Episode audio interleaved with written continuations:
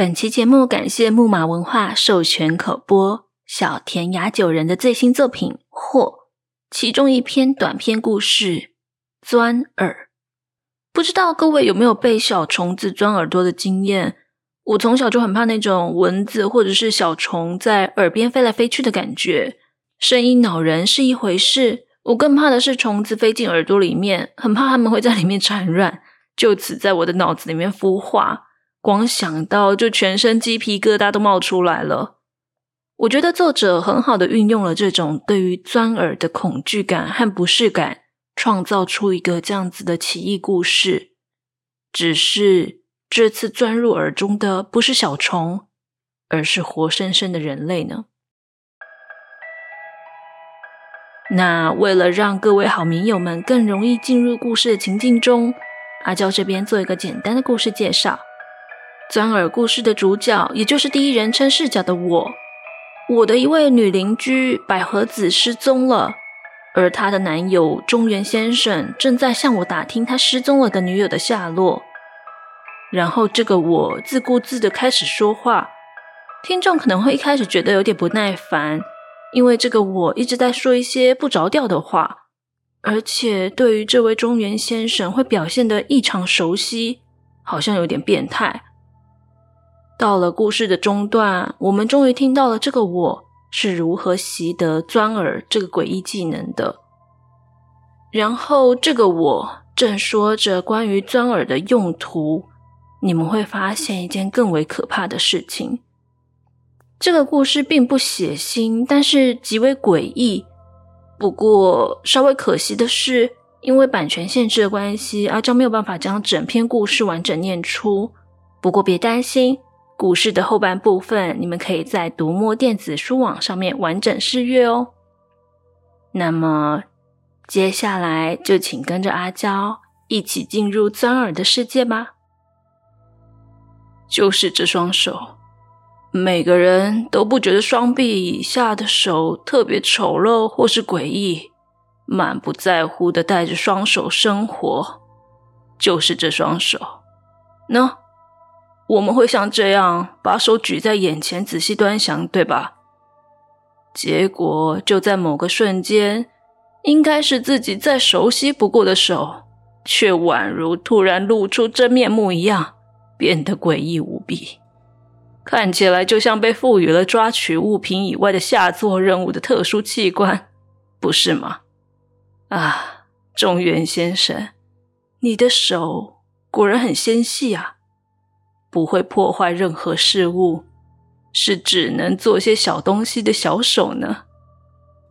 要不然就是学者的手，是只能靠着绞尽脑汁想东想西过活人的手。不过，只能靠着鞭策肉体糊口的人，和只能鞭策脑袋糊口的人，哪一边更可怜呢？你认为呢？啊。这么说来，你确实是个学者呢。虽然还是个兼任讲师，但在东京的私立大学教社会学、英文那些吧。哈，对，我们虽然是第一次见面，但我对你知之甚详，比你以为的还要再了解更多呢。中原光太。你的女友香坂百合子都叫你的名字光太，三十七岁，个性神经质，是谨慎的 A 型，渴望脱离在多家大学兼职、四处教书的现状，成为专任大学教师，是个身心俱疲的知识劳工呢。哦，不，不对呢。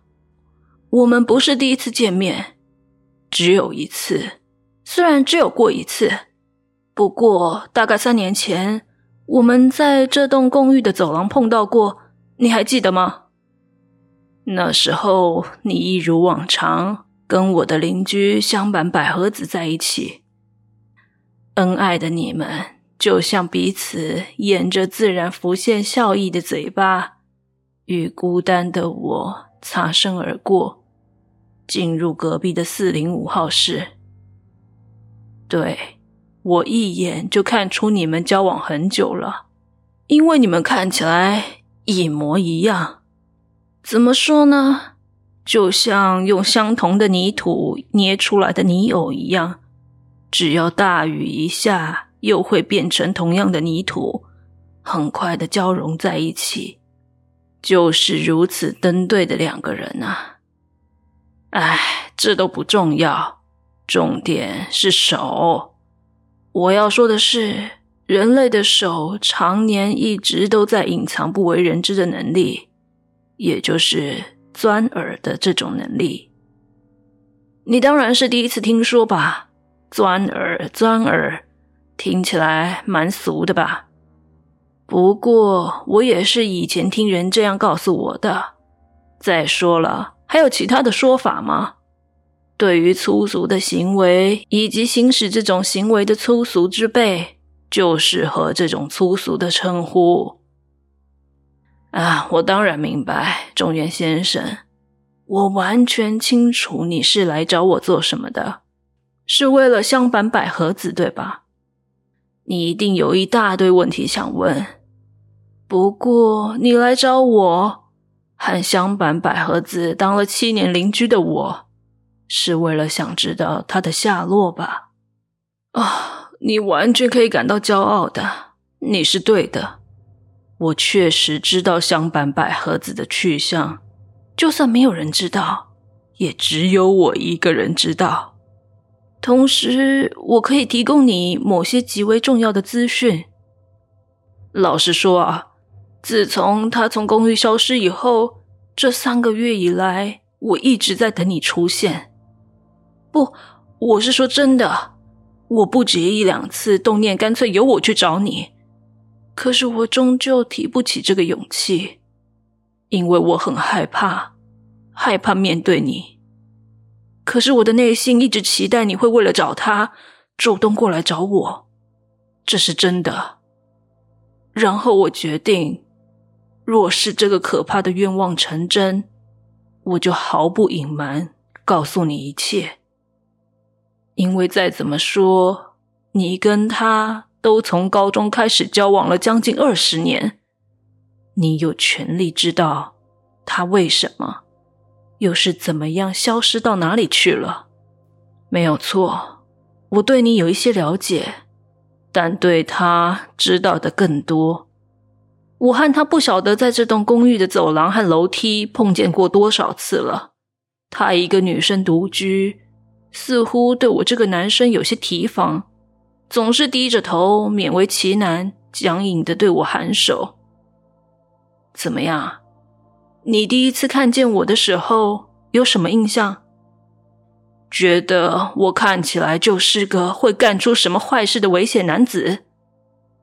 哎，别看我这样，直到前些日子，我都还在努力的在脸上挤出假笑，认真的在保险代理店上班呢。啊，不管怎么样，我和他并未以这种单纯的邻居关系结束。我们两个怎么说呢？因为某件事情相识了，而且再也不可能更深入的彼此相视。我不知道你怎么想的，但他是真心爱着你的。即使已经分别在东京和大阪生活了好几年，一个月只能见一次面，他还是真心爱着你的。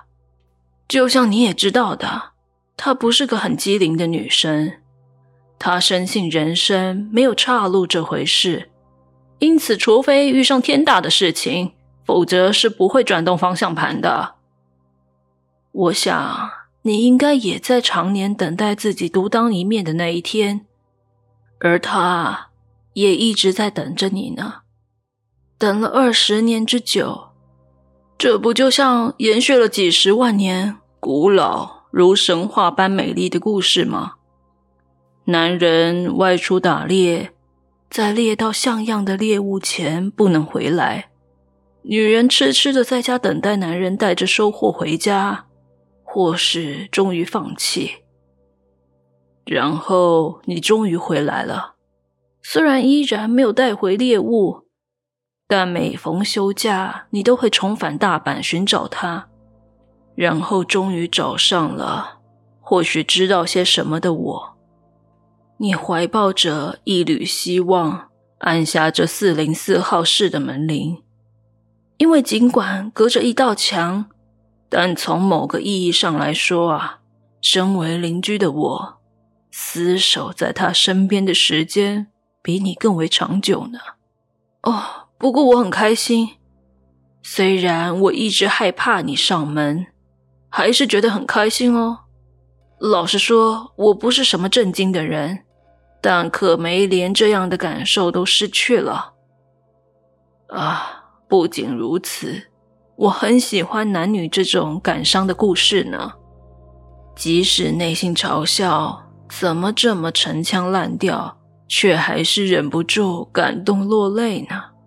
这几乎就像是肉体性的原始情感吧？啊，你说窗边的那只猫？这栋公寓本来是不能养宠物的，但实际上好像很多人在养各种动物，兔子啊、仓鼠啊、雪貂那些不会制造吵闹叫声的动物。包括我在内，孤独的人是没有节操的，还是说爱的水龙头松掉了？虽然是一点一滴，但需要把内心的爱往某处宣泄。那只猫啊，大概是六年前吧，还是小猫的时候捡到的，不晓得怎么爬上去的。就在旁边那座公寓的藤架上，咪咪叫个不停，引来附近小孩的关注。可是没有人笑那只小猫。不管是人生还是什么都一样，比起往上爬，往下降的时候更为可怕，不是吗？对，我在小孩子的吵吵闹闹中，我也爬上了藤架，为了救那只猫，拼了老命呢。喏，你看它的眼睛，左右不同色，蓝眼和黄眼，就好像个别牵上了月亮和太阳，对吧？这是许多白猫都有的特征，叫做异色眼。他用那双神秘的眼睛，哀伤的俯视着我，我不可能招架得住的。还有那紧抿的嘴巴，如果狗会说话。绝对守不住任何秘密，但猫不一样，会把我那么多告诉他的事情全部都带进坟墓里。啊，他叫做雅尼斯，我最喜欢的女明星雅尼斯·利比耶，就是从她那里取的名字。这么说来，相反百合子也知道我养了猫。我把雅尼斯放出阳台的时候。他都会从扶手稍微探出身体，隔着墙看着他。我听到隔壁传来隐约的一声“啊”，那是他注意到雅尼斯的眼睛了。他也被雅尼斯的眼睛给俘虏了。我听到声音，回头看到他的脸上挂着微笑，是那种毫无防备、绝对不会对人类的我露出的微笑。他也喜欢猫呢。想到这里，我的心也萌生一阵暖意。这么说来，就像是雅尼斯为我和他牵的线呢。其实我最后一次看到他，也是在这里的阳台。他把整个身体探出扶手，连我看了都忍不住捏把冷汗。他直盯着抱着雅尼斯的我。向我招手，极小声的对我说话，就好像世界正在偷听一样。你猜他说了什么？内容令人意外哦。对我来说真的很意外。这件事情先搁到后面好了，因为若要说的话，这只不过是副餐甜点而已。对了。看着雅尼斯的眼睛，我总是会想起某部电影，是一部法国老电影，片名叫做《杀手》或《爱猫人士》。主角是一个冷血无情的杀手，在一栋豪宅里与许多猫一起生活。主演的路易·卡利耶长得就像一只猫，他很帅，有着仿佛透过某些缝隙在窥看世界一样的眼神。说到这个杀手啊，奇妙的是，每次任务结束，他就会弄来一只猫，以杀害对象的名字为猫命名，带回家养，就好像自己杀害的人并非只是死掉，而是全部重生为猫，或是他没有杀害任何人，只是让他们恢复成猫的原貌。但也因为这样，他被爱上的女警识破了身份。电影的最后，豪宅被警方包围，而杀手被扫射成蜂窝死掉了。这部电影最棒的地方就是它的结局，浑身是血的杀手绞尽了最后的力气，打开了豪宅的门，就像要解放他杀害的人们的灵魂。而继承了死者之名的猫咪们同时蜂拥而出，无数的猫咪涌出。踏过毙命的杀手尸体，源源不绝、惊人的猫咪洪流，宛如要把全法国的人都变回猫咪一样。一名美丽的金发女刑警分开大量的猫咪，走进杀手，就是我刚才说的亚尼斯·利比耶。而且这个场面是他演艺生涯中最美丽的一幕。神秘的是。利比耶饰演的那名女警，不知不觉间变成了一只白猫，每个人看了都会大吃一惊。其他的猫都从屋子里面跑出来，就只有那只白猫高高竖起船帆般蓬松的尾巴，逆流前行。而且那只白猫美得出奇，是一种光是得不到宠爱就会死掉的那种美，因为那只猫一样是左眼蓝色。右眼金黄色，宛如活在夜晚与白昼的境界之间。曾是女警的白猫走向忽然在门边站起来的黑猫，那是一只宛如安上了眼睛的黑暗那样漆黑的猫。杀手也变成了猫。很快的，白猫走到黑猫身边，两只猫在大群猫咪掩护下。穿过重重包围的景观之间，走出巴黎的街道，已经化为猫的乐园的巴黎。不管重看多少次，这个场面都会让我忍不住落泪。可是，其实这应该是非常惊悚的场面才对，因为有多少猫，就有多少人被杀，所以也可以视为大批死者在巴黎成群的游荡吧。可是啊，欺瞒这回事，只要够美就能够被原谅吗？即使明白，我就是不自禁的潸然泪下。故事这东西太可怕了，罪孽深重啊！啊，对了，是在说钻耳呢，离题了。我第一次目击钻耳，是我在二十六岁的时候。哼 中原先生，那时候你还没出生呢。昭和四十七年，那年浅间山庄的事件震惊了社会，所以我记得很清楚。当时我在北大阪市的小镇工厂当车床工，我们家没有父亲，很穷，而且我是老四。从基路的中学毕业后，十五岁就出去工作了。当时那个年代都是集团就业，毕业生一批批的送去工厂，但我并非哭哭啼啼的被塞进夜班火车再去东京。我的情况是家里有远亲在尼奇开工厂，不知道什么时候跟我妈说好了让我去那里上班，哼，就好像生了一堆的小狗，有一只被人要去那样。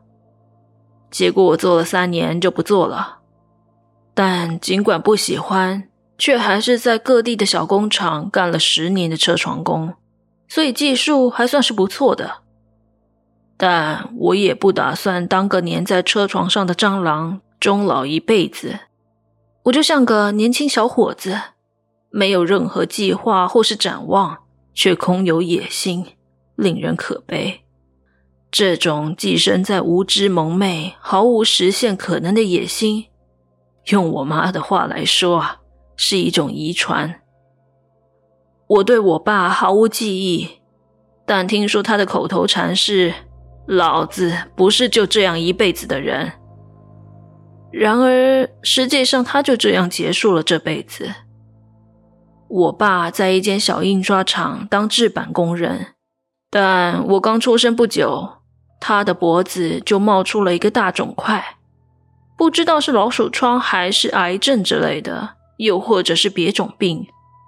总之，他好像瘦成了皮包骨，最后死掉了。口里还念叨着“蠢毙了，蠢毙了”，骂天骂地的，诅咒一切。这也完全是遗传啊，因为不知道从什么时候开始。我也在不知不觉间叨念起相同的话来，蠢毙了，蠢毙了。实际上，野心这东西真的很恶质。告诉我钻耳的人说过，跟你说话就会闻到腐败的野心气味。我听了以后吓了一跳。实际上，野心这东西，若是一直放在心里，就会渐渐腐败。就像尸体还是什么一样。那天深夜，我从梅田搭电车去北大阪，我忘了是周日还是节日了。总之是不用上班的日子。当时我没有女友，也没有朋友，唯一的乐趣就是一个人去看电影，也算是巧合吧。第一次看刚才说的杀手或爱猫人士。也是在那一天，电影里的人就像蝼蚁一样，一个接着一个被杀。怎么说呢？让我觉得自己也成了两页夹着冷血与感伤的存在。离开电影院后，我顺着余韵去了几家丽影小酒馆喝酒。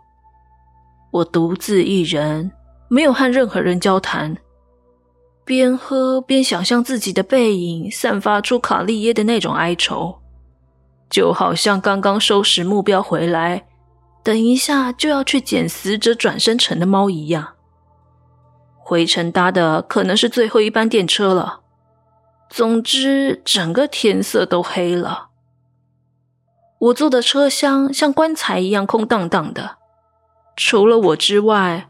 只有相隔数公尺的对面坐了一个年轻女人，女人可能醉了，瘫在座位上睡得不省人事，浓妆艳抹，怎么说呢？眼鼻大的散漫。我从以前就讨厌五官硕大的女人，会让我觉得脏。一定是受到母亲的影响。没错，母亲也是那种五官散漫的女人。就好像把眼睛、鼻子、嘴巴全部慵懒地抛到世上，所以虽然那个女人睡着了，我也丝毫不想大剌剌的打量对方，想说多少睡一下，自己也闭上了眼睛。接下来要进入重点了。闭上眼睛不久，我听见从隔壁车厢走过来的脚步声。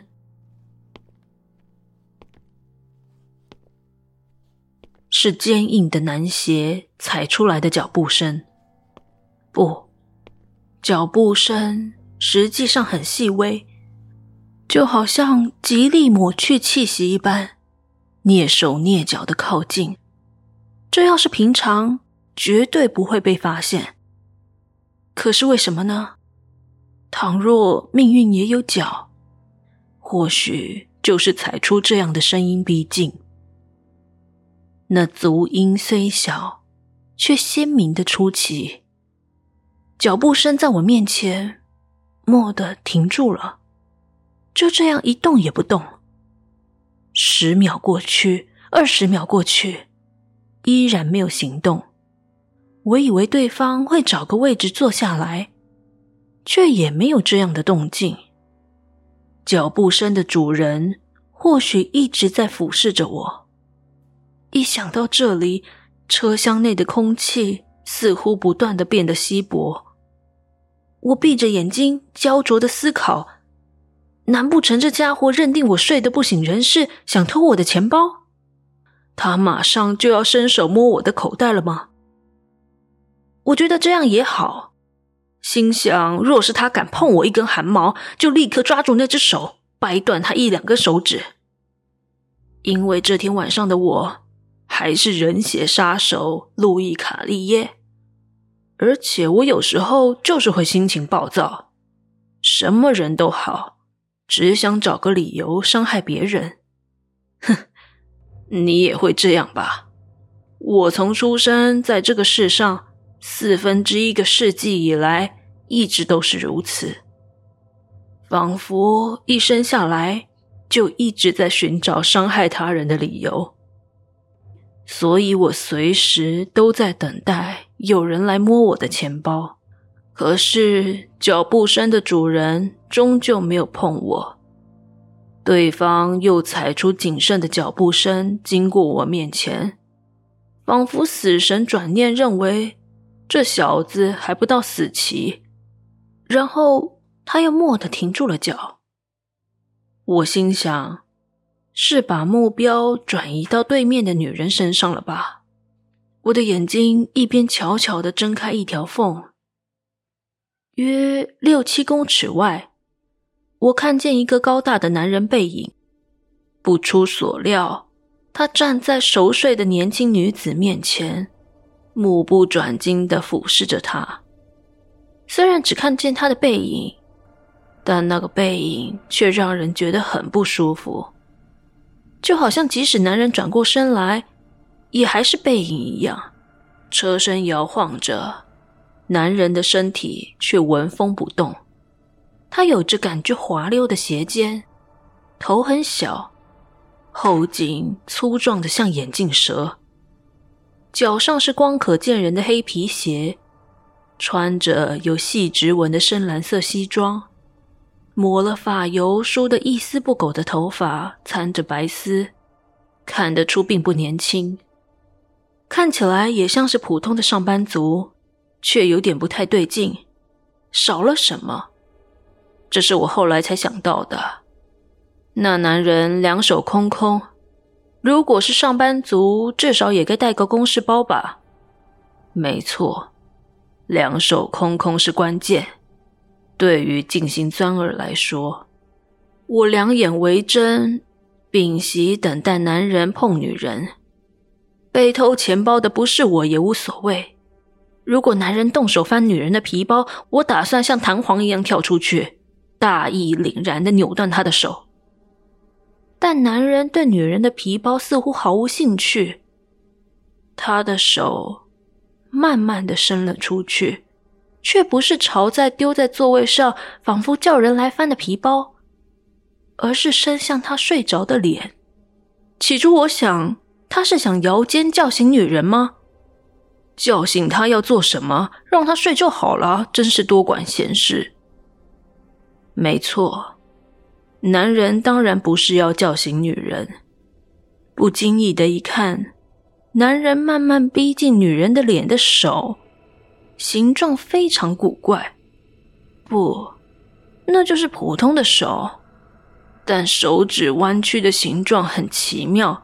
那手的形状危险而扭曲，与其说是要温柔地摇醒睡着的人，更像是要把整只手塞进女人的嘴里。从内侧将它撕裂一般，而且男人的目标不是嘴巴，而是耳朵。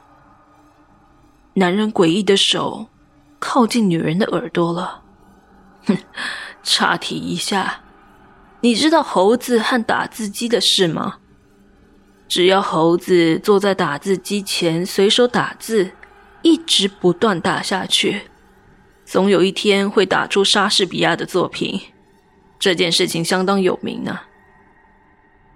不不不，并没有真的打出莎士比亚作品，因为这世上没有不会死的猴子，也没有不会坏的打字机，所以啊，这只是空谈。可是我觉得，第一个发现钻耳这件事情的人，或许就像是这种耐性十足的猴子，或是特别幸运的猴子。不同的是，摆在那个人面前的不是打字机，而是自己的手和某个人的耳朵。到底是谁发现只能说是奇迹的这种手势的？或许你会认为自己的手当然了若指掌，但人类的手其实能变化成各种形态的。哼，你小时候也玩过吧？用手做出狐狸、青蛙或蝴蝶的形状，像这样弯着拇指，往这边摆食指，这样摆小指头，诸如此类的。然后，到底是谁想到要用这种奇妙的手势插入某人的耳朵里呢？这巨大的跳跃，只能说是巧合了。附带一提，在钻耳的世界里，这种手势称为钥匙，耳朵称为锁孔。因为就如真正的钥匙形状很重要，在钻耳的世界里，手势也是关键。没错，人类的手不光是抓取物体，同时还是撬开所有人类耳朵的钥匙呢。你应该听出来了吧？男人用钥匙打开了锁孔，也就是女人的耳朵。在我的注视当中，男人的右手中指插进女人的左耳，下一秒，男人全身被吸了进去，无声无息的消失了，西装或皮鞋都没有留下，从头到脚消失的无影无踪。换言之，怎么说呢？就好像一个人形纸气球从中指的尖端被使劲一捋，一面压扁，一面被吸进小洞里面一样。以时间来说，顶多只有两三秒吧。你能想象目击到这一幕的我有多惊吓吗？一个人被吸进另一个人的耳朵里，不见了。瞬间，女人浑身一颤，转醒过来，那个模样就好像梦见了自己掉进洞穴一样。果然还是觉得哪里怪怪的吧？女人频频抚摸，吸入了男人的左耳，朝我露出了责怪的眼神。当然，我问心无愧，却忍不住别开了目光。我什么都没有做啊。刚刚有一个怪男人变得像蛇一样细，整个人钻进了你的耳朵里。哼，这种话你说得出来吗？再说，如果不是女人醒来，并露出觉得耳朵怪怪的样子，我一定会觉得自己在半梦半醒间看到了幻觉吧？或者那是男人的魔术？不，或许是女人的魔术。可是又没有观众，难道是对着我一个人表演？对着一个可能真的睡着的人表演？我在夜晚的电车里摇晃着，频频偷看着女人，种种想法在脑中浮现又消失。当然，唯独能够让人信服的解释，怎么样都想不到。这一定是命运对我的邀约了。巧的是，女人和我在同一站下车了，是终点——北大阪站。这是山脚下一座平凡无奇的小车站。车站西边小工厂杰比林次，我上班的工厂宿舍也在其中一隅。我没有立刻返回宿舍，因为女人离开验票闸门后。往车站的东边走去了。说起来丢脸，那天晚上，我悄悄的尾随了女人。我想知道女人会怎么样，或至少知道她住在哪里。若问我为什么会想要知道，我只能说，我觉得会发生什么事情。总之，眼前发生了那种不可置信的事，不可能就这样结束。我相信，在我面前开始的这个故事，一定还有后续。同时，我也有种奇妙的感受，觉得这正是我朝思暮想的人生转机。刚才看见的就是他的征兆。或许现在才能这么说，但那种转机不知为何就是感应得到。没有道理可言，就是会觉得非抓住他不可，不是吗？对，当然我说的这种感觉是一种疯狂，不会被视为疯狂的静谧疯狂。人类毫无来由的坚定迈步的时候，多少都是受到这种疯狂所推动。回到女人身上吧，女人不知道自己的耳朵吸进了一整个男人。经过悄然寂静的住宅区，各处孤零零的伫立着显得局促的路灯，以虚弱的灯光照亮夜晚的道路。我四下张望，路上就只有我和女人。女人可能也担心这件事情，回头了一两次，对远远的尾随的我有些警觉的样子。若是我正大光明，身为一个男人，女人这种态度实在叫人气不过。但实际上，我就是在跟踪人家，因此这完全是咎由自取。而且我穿着软底运动鞋，就像狙击猎物的猫一样，无声无息的前进。相对的，女人穿着高跟鞋，每走一步，就像蹄子般敲出高亢的鞋声。就像肉食动物和草食动物的脚步声，察觉顾中差异的瞬间，正常的思考就像细缝间钻进来的风一样，吹进这短暂的狂风之中。心想：我到底想把这个女人怎么样？我就算有机会跟她说话，这女人一定也不知道钻进她耳里的男人是谁。我生来就是个急性子。像油脂一样，一点就燃，但冷静的却也很快。我心想：停止这场愚蠢的跟踪吧。人生在世，总会遇上一两回无法解释的怪事，这才不是什么人生的转机，就只是踩到稀罕的狗屎罢了。就在这个时候，女人突然停步，忍无可忍的转身面对我。他拱着肩，以那双硕大的眼睛直勾勾地瞪着我。但我不能因为这样就跟着停下。我觉得空气突然变得又冷又重。我憋着气继续往前走。女人转身的地方刚好就在路灯下，因此她那张五官分明的脸，就像舞台上的女星般清楚地浮现出来。我和女人的距离拉近了，女人的面容危险的紧绷，是一种难以言喻，宛如倒映在破镜里面，连自己都不知道会干出什么事情来的表情。我一阵悚惧，情不自禁的低下头，就好像被人用力的按住了后脑勺。不，不仅如此，我终于停下了脚步。我和女人之间没有岔路。因此避不开他，但又觉得穿过他旁边，对他暴露出背部，后果更加不堪设想。路灯底下，大概相隔约五公尺的距离吧。我和女人片刻无语，默默相对着。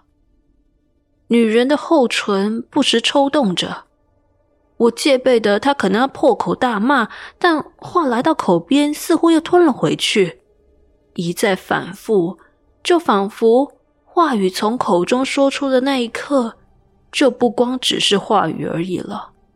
这异样的寂静让我呼吸困难，终于退后了两三步，接着调转身子朝车站走去。我从来没有经历过这种背脊结冻的感受。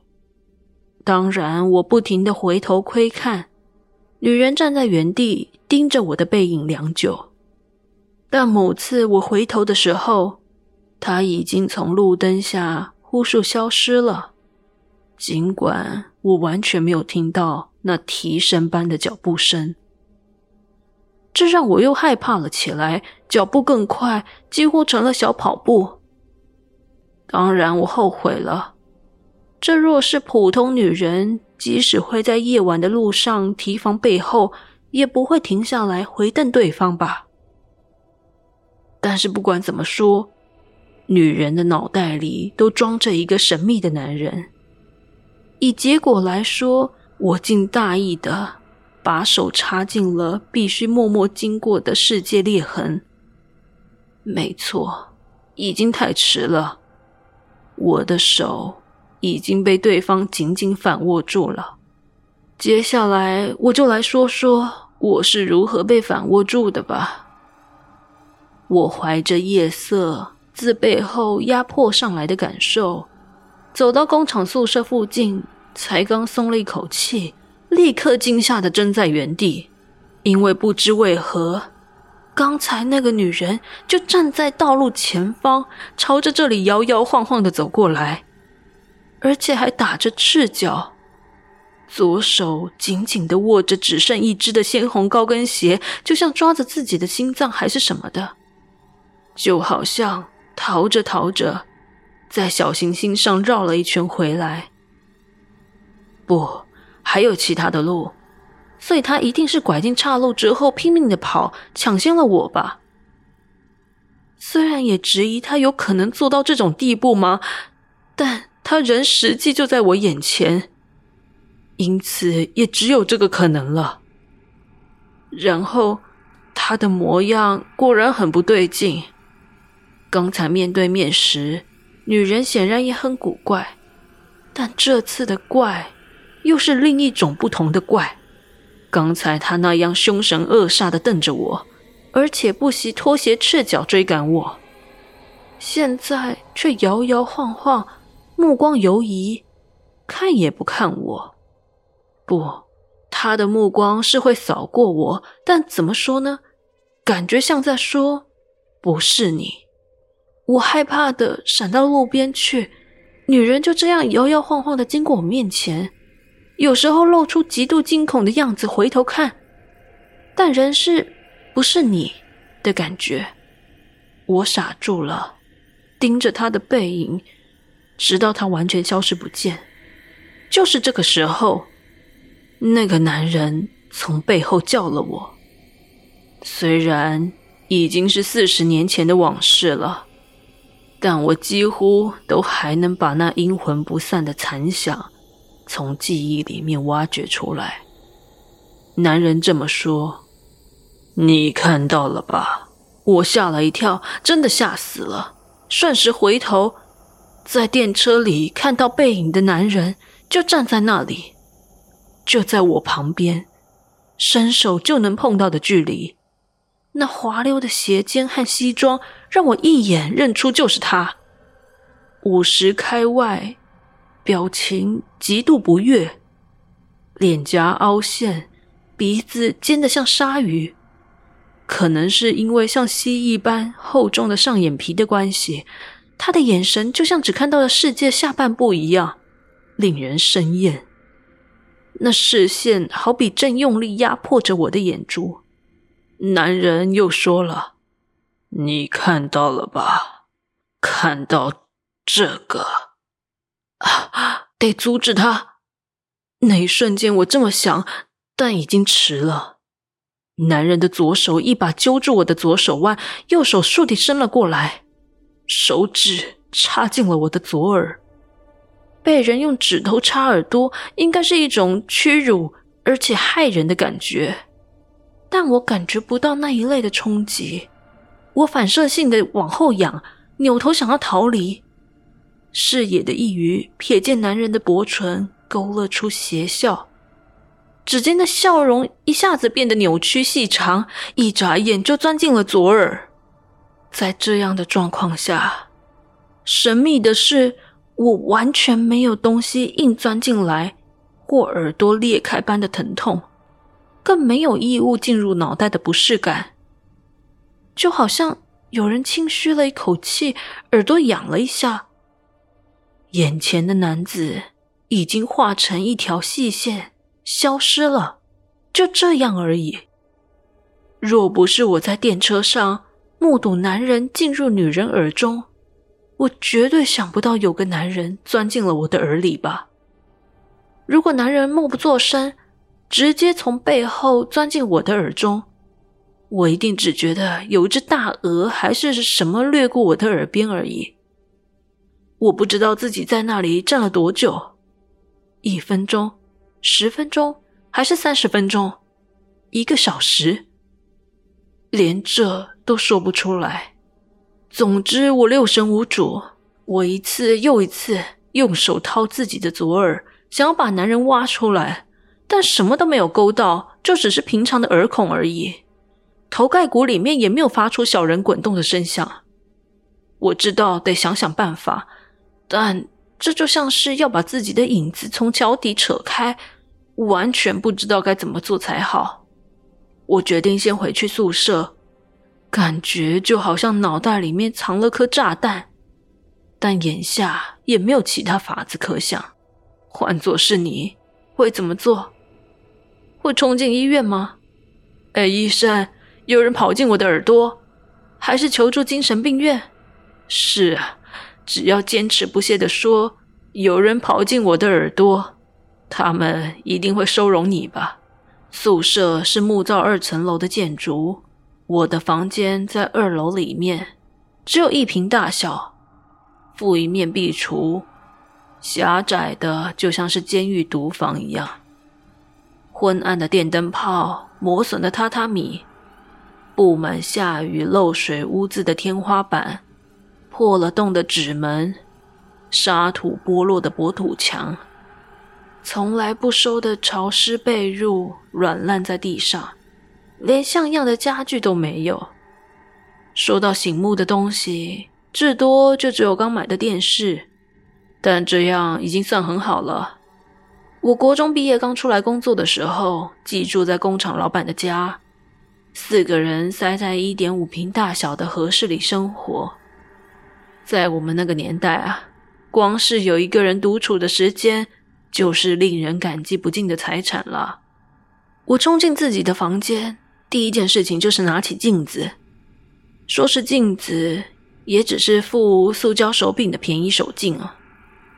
我担心男人进入我的体内，是否让我的外观出现了变化，但徒劳无功，脸色正常，应该被人钻进去的左耳。也正常，左看右看，都是平常那个卑微的自己。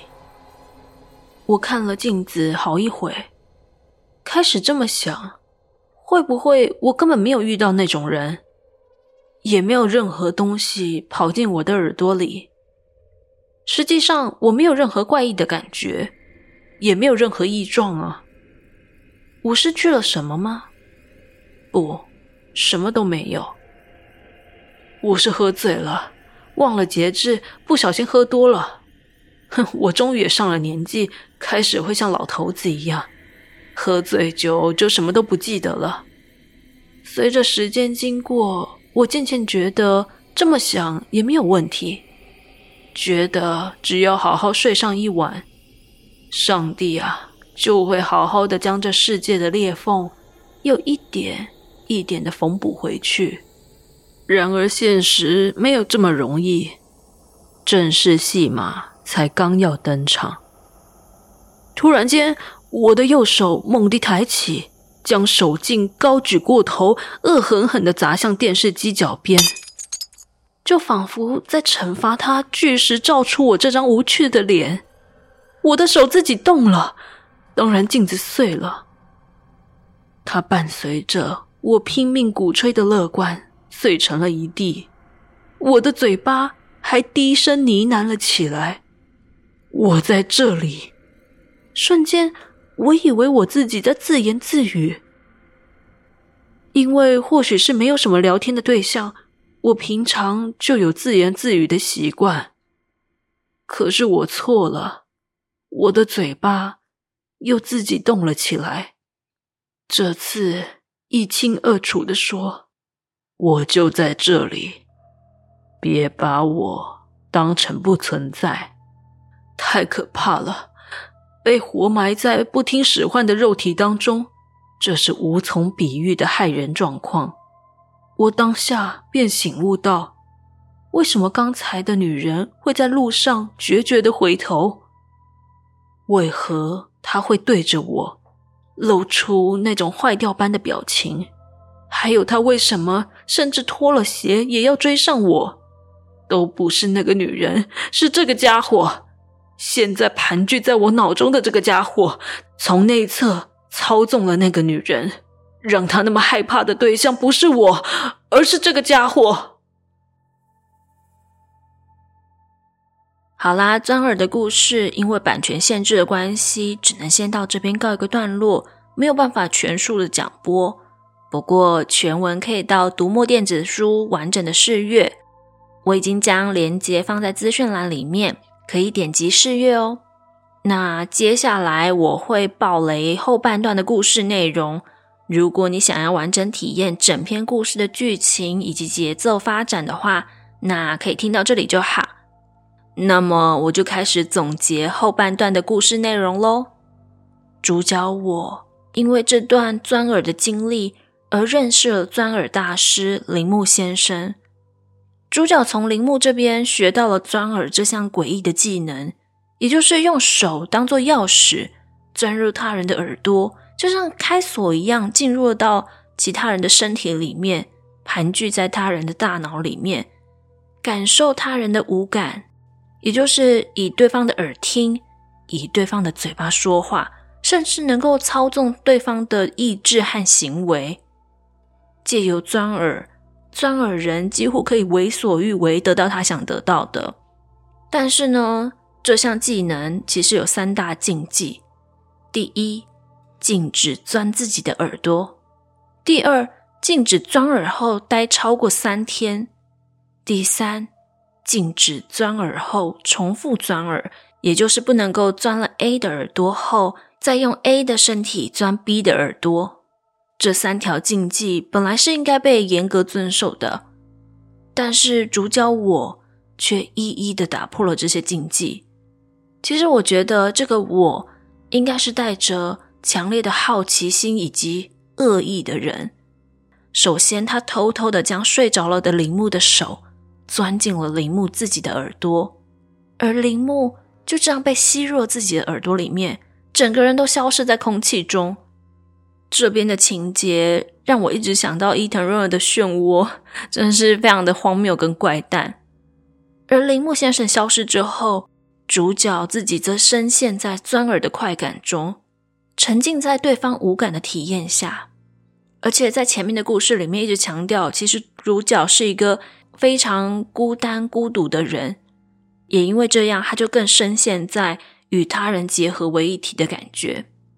同时，主角在有意无意之间超过了禁忌的天数，逐渐分不清楚钻耳的人跟被钻耳的人，人格和记忆都逐渐融合在一起。不仅如此，他还继续的打破了第三个禁忌，也就是在钻耳的状态又钻了其他人的耳，就像是俄罗斯娃娃一样，一个套一个。故事进行到这里的时候，我们才会知道。其实百合子早就已经被主角钻耳，甚至中原先生在一开门的时候也被主角钻耳了。我们所听到的主角的自言自语，其实都是他透过中原先生的嘴巴说出来的话。到这边，如果你再回头看主角的发言，会发现他那些破碎的自言自语，其实早就已经藏着线索，会更觉得毛骨悚然。所以也难怪啊，主角会对于中原先生还有百合子的事情一清二楚。到了故事的最后最后一段，有一段我觉得真的是画龙点睛的，自言自语，他完全没有标点符号，好像就是一个人发了疯的人，在跟自己体内的人说话，又像是在跟自己说话。那是全文最毛骨悚然，但也是最精妙的地方。他表现出了主角跟他钻耳的两百多个人融合成一个集体意识的大熔炉。这边已经可以说，他其实已经是个披着人皮的怪物了吧？总之呢，全文的后半段是相当精彩的。有兴趣的绵友们可以到读墨上面看到钻耳的全文，或者用你的新台币支持作者哦。最后可以到不眠书店的 IG 留言，我们将抽出幸运的好棉友一本《小天涯九人》的货。再次感谢木马文化的授权，今天的节目就到这边，我们下期见，拜拜。